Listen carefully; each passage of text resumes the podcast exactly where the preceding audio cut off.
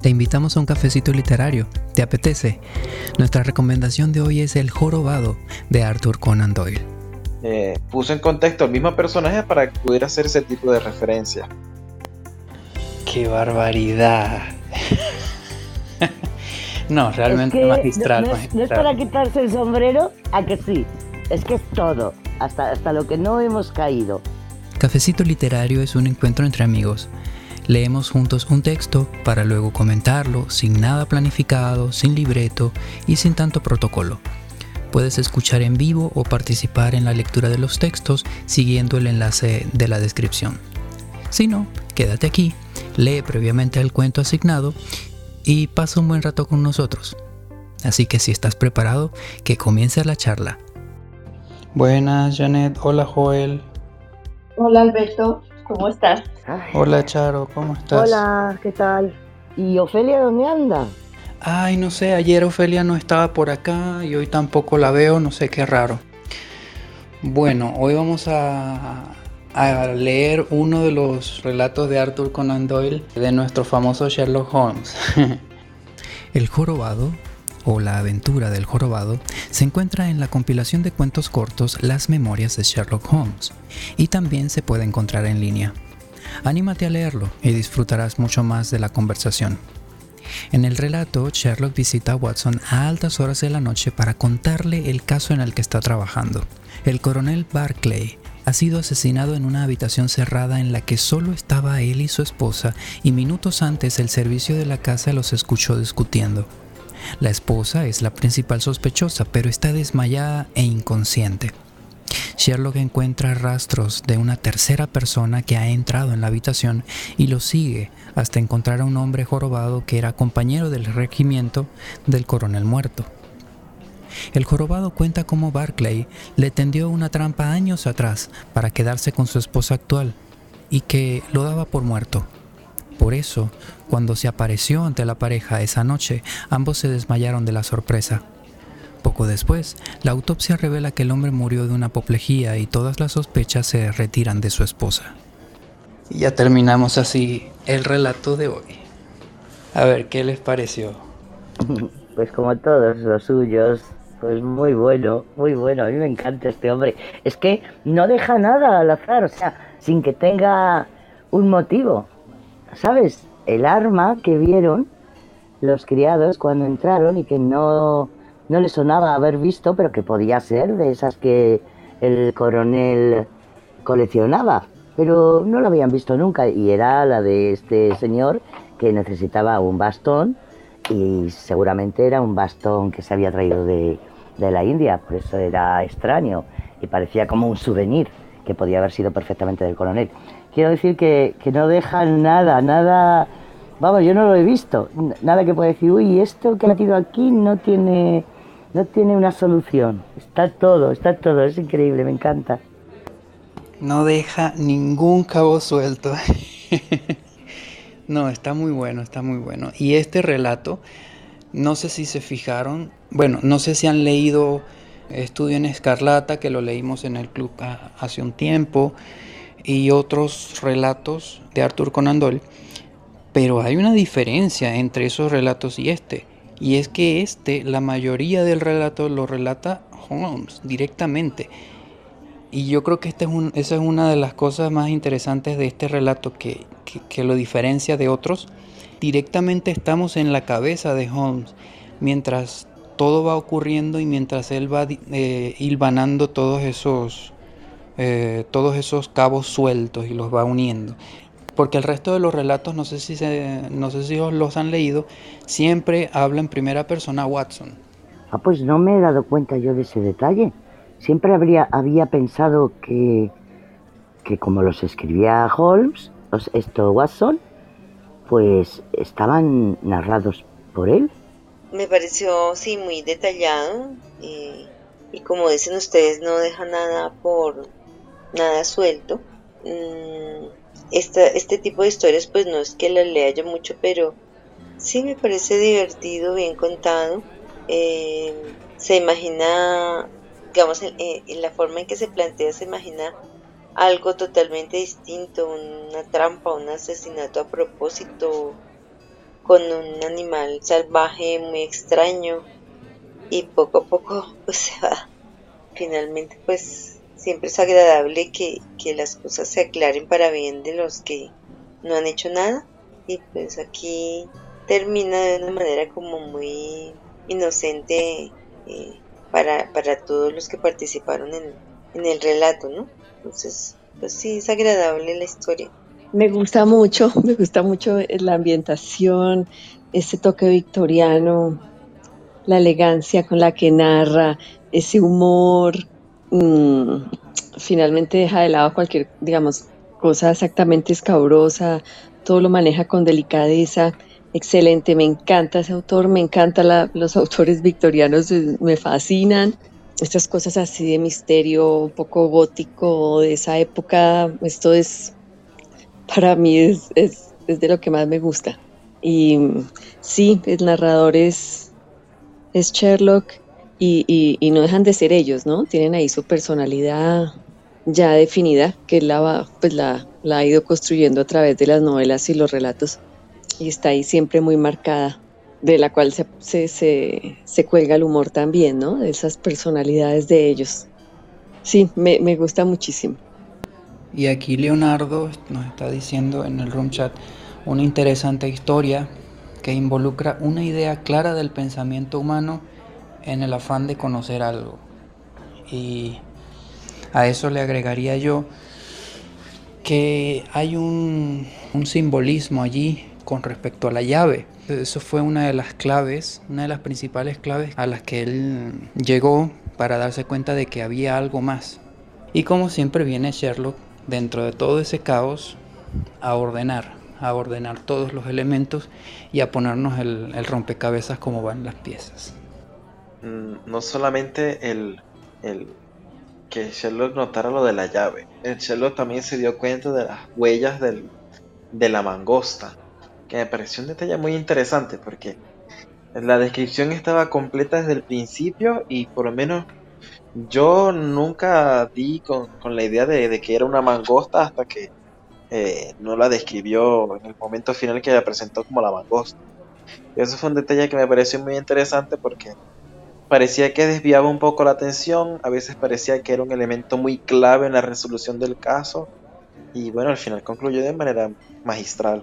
Sí, como decía Sonia, a mí también me, me pasaba, mientras estaba leyendo, me centraba mucho en el animal como algo, algo ahí que, que podía haber sido incluso el, el, causante o lo podía haber llevado alguien para que atacara a, a este hombre por la razón que fuera, por robo o por algo así y, y, y, y, sí, como que tenía algo más directamente que ver el, el animal, porque se detuvo mucho a, a, describir cómo era. Lo que pasa es que, claro, como no estamos acostumbrados, yo por lo menos, a yardas, pues no sé cuánto medía. O sea, me podía hacer una idea, ¿no? Pero, pero como no sé lo que es una yarda, pues para mí podía ser un leopardo. No fue el caso, ¿no? Me imaginaba algo más chiquitito por las huellas que eran eh, en total las cinco como, como un penique, y un penique es chiquitito, o sea que tenía que tener unas huellas pequeñas.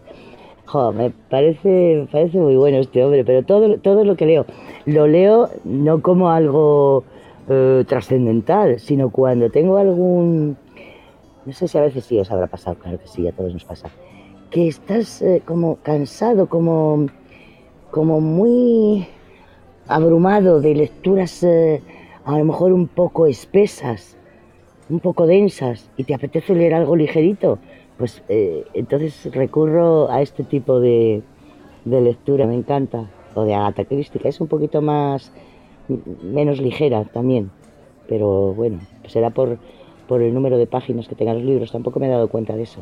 Me parece, con serlo, es como todo muy dinámico. Sí, es casi como si estuvieras viendo las, las escenas de la, de la película o, de, o del corto ahí mismito, o sea, te lo pone todo en bandeja. Y bueno, algo interesante en este, en este relato, que no salta a la vista de una vez, es la manera en cómo se ve o, o la opinión pública en esa época victoriana y en ese tipo de literatura victoriana de la deformidad humana. Y, y vale la pena mucho este, comparar dos obras contemporáneas que hablan de, de, la discapacidad y de la deformidad humana, que es el extraño caso de Dr. Jekyll y Mr. Hyde de 1886 y este que fue escrito poquitos años después, en 1893. Como, como en una prácticamente vemos a esa persona deforme, que es el, el enemigo, el malo, y en la otra inicialmente también es el malo, posteriormente entonces se le da la absolución, pero cómo, o sea, cómo en la sociedad está en ese momento eh, se decanta esa, esa ansiedad que causa ver esa persona deforme, se decanta en la en acusación y en la tendencia a estereotipar a esa persona deforme como un criminal o como un posible criminal. Él lo que no quería era, después de haber estado tanto tiempo en la India, no quería que sus amigos, sus compañeros del ejército y, y, la mujer de la que había estado enamorado le vieran en esa situación. Se decide ya cuando ya es más mayor, dice antes de morir quería ver a mi vieja Inglaterra, o sea, echaba de menos su país. O sea, él no se trasladó a esa ciudad porque pensara, pensaba que se iba a encontrar con, con esta familia, él no, no sabía, eso fue una, una casualidad. Él solamente quería terminar sus días en Inglaterra. Y lo de la deformidad es que antes, digo antes, cuando yo era pequeña había muchísimos jorobados. De verdad, tengo 66 años, no me canso de decirlo, pero es para que sepáis de qué época os hablo. Y cuando yo era pequeña había muchísima gente deforme, jorobados, eh, paralíticos, en silla de ruedas, y eso que se les veía poco, a los jorobados más, porque como podían andar por sí mismos y tal, pero solía ser gente con bastante miseria.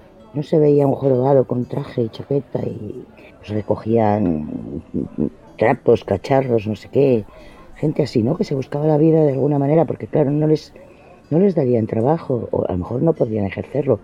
Pero había muchísimos más que ahora, si es que ahora no se ven, y eso me imagino yo que debe ser por el avance de la medicina. Otra cosa no se me ocurre. Y, en la época esta de que estamos hablando, pues fíjate, un siglo antes, más todavía. Y es verdad que dan un poco de yuyu. Yo me acuerdo cuando era pequeña, hombre, también porque era pequeña. Pero es que aunque sea mayor, si yo veo una persona que también me ha pasado de mayor, con la cara quemada, desfigurada, que lo he visto, pues te impresiona.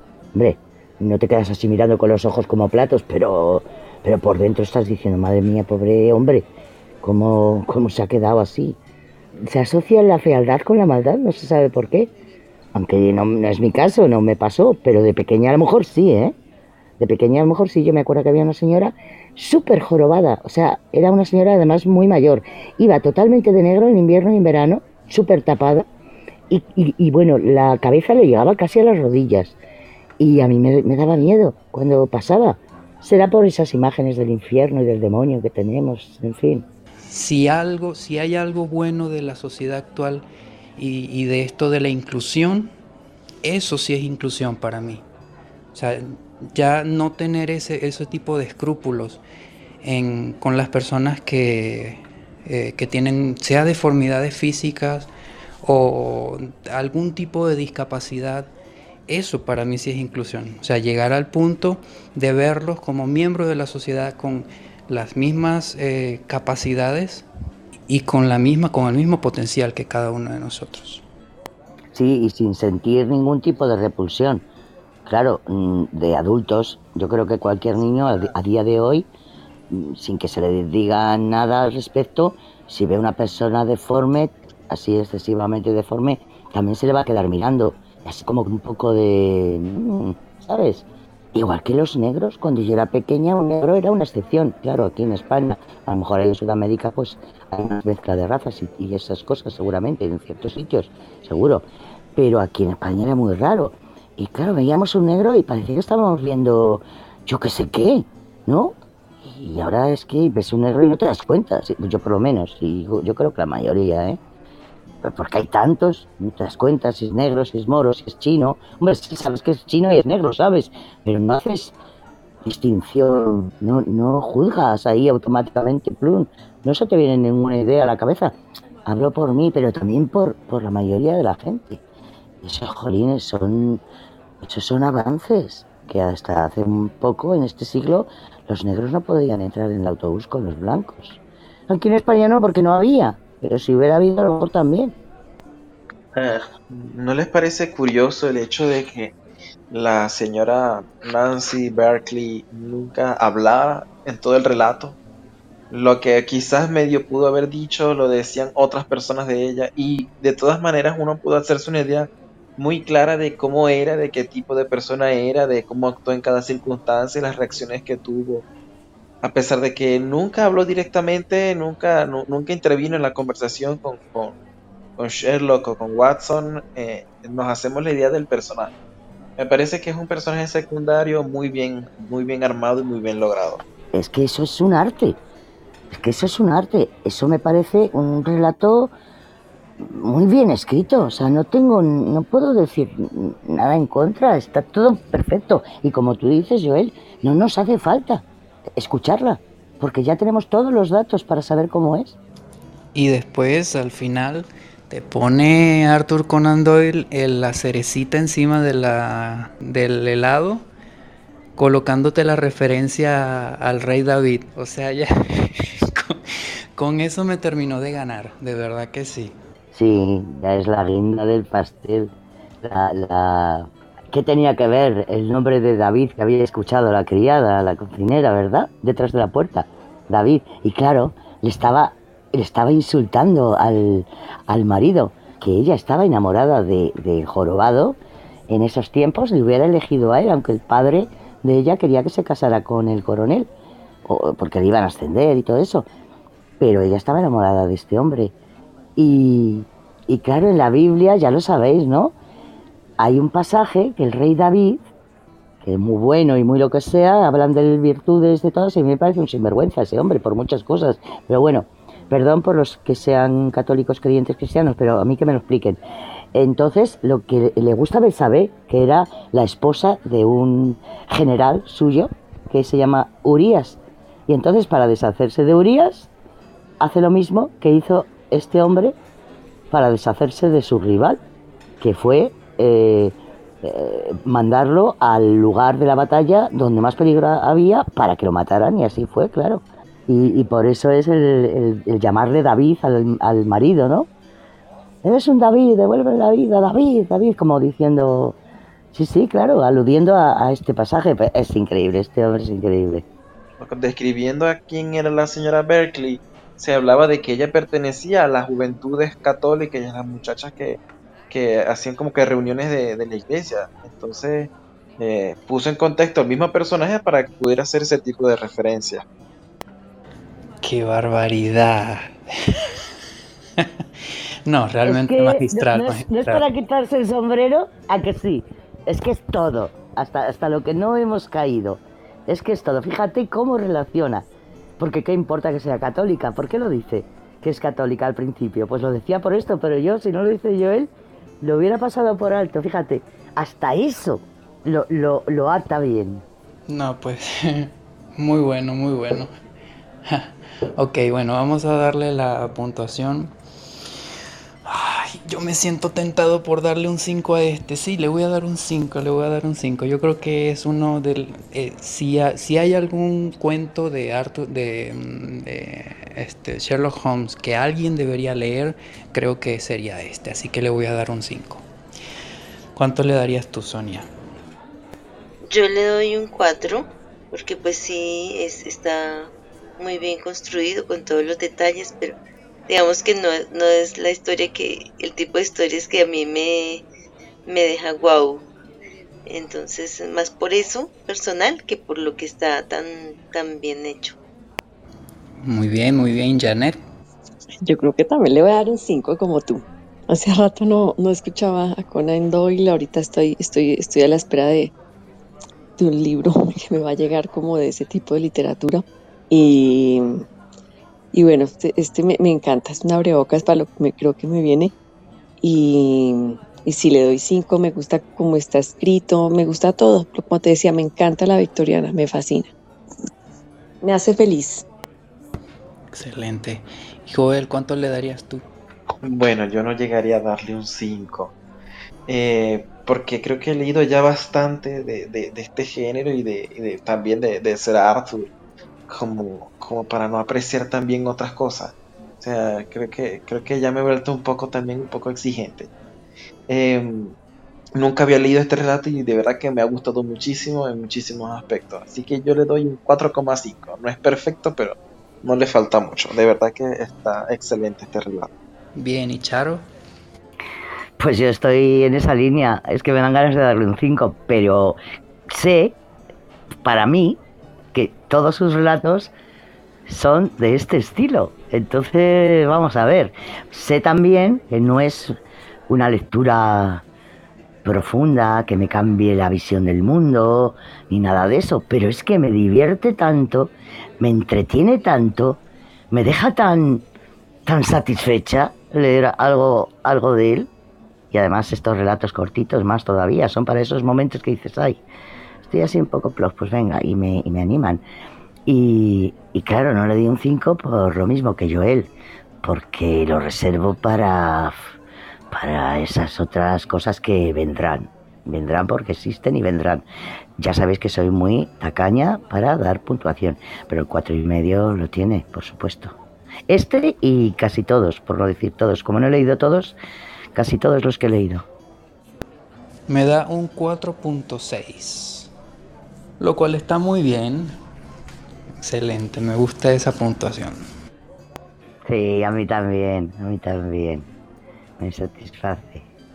Bueno, entonces terminamos así. Un abrazo a todos, que pasen feliz noche y nos vemos mañana con los destiladores de naranja.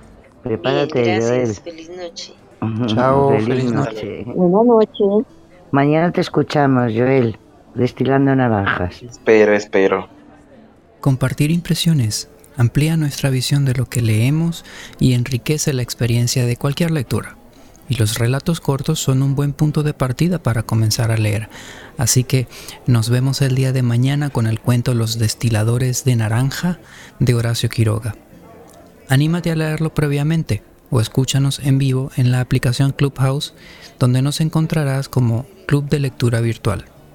Suscríbete al podcast, compártelo con otros a quienes les podría gustar y nos seguimos escuchando.